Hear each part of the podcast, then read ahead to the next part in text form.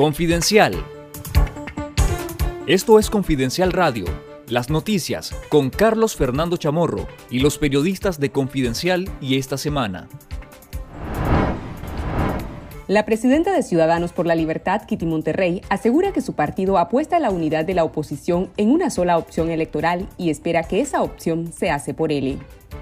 En entrevista con esta semana y confidencial, la presidenta de Ciudadanos por la Libertad, Kitty Monterrey, indicó que la Alianza Ciudadana que C por L integra junto a la Alianza Cívica por la Justicia y la Democracia apuesta a la unidad de los nicaragüenses en una opción electoral y espera que esa opción se hace por L. Monterrey aseguró que no se debe hablar de dos bloques opositores, sino de una opción electoral y que al final serán los ciudadanos quienes elegirán por quién votar si es que se decide participar en los comicios que siguen sin ser convocados por el Consejo Supremo Electoral. Escuchemos a la presidenta de Ciudadanos por la Libertad, Kitty Monterrey. Entonces no hablemos de dos grandes bloques, hablemos de una opción. Y esa opción se tiene que dar. ¿Cuál va a ser? Esperamos ser nosotros. Pero eso todavía no está definido, a como no están definidas las elecciones ni la reforma. Aquí no hay candidato de UNAV, aquí no hay candidato de coalición. O hay candidato de Ciudadanos por la Libertad o hay un candidato del PRD.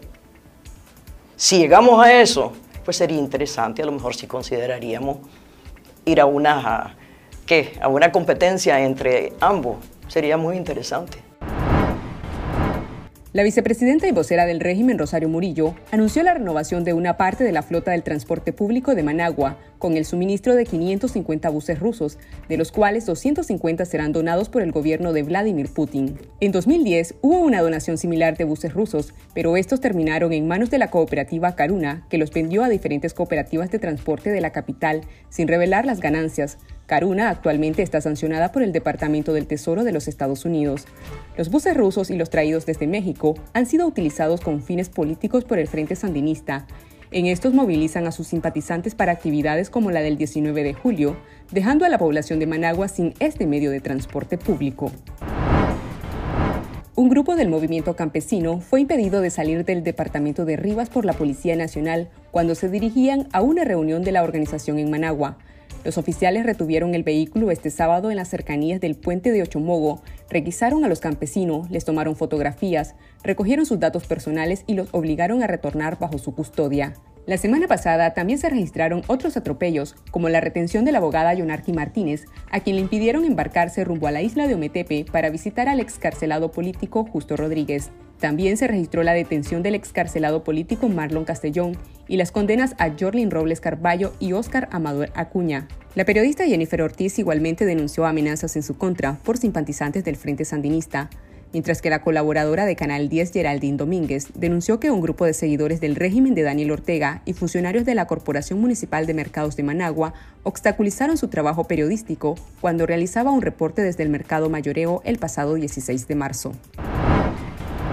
El activista y líder criol George Enríquez Callazo fue ratificado este sábado 20 de marzo como aspirante a la presidencia de Nicaragua por el Partido Regional Indígena Yatama, con el fin de participar en las primarias que realizará la coalición nacional previa a las elecciones generales previstas para noviembre.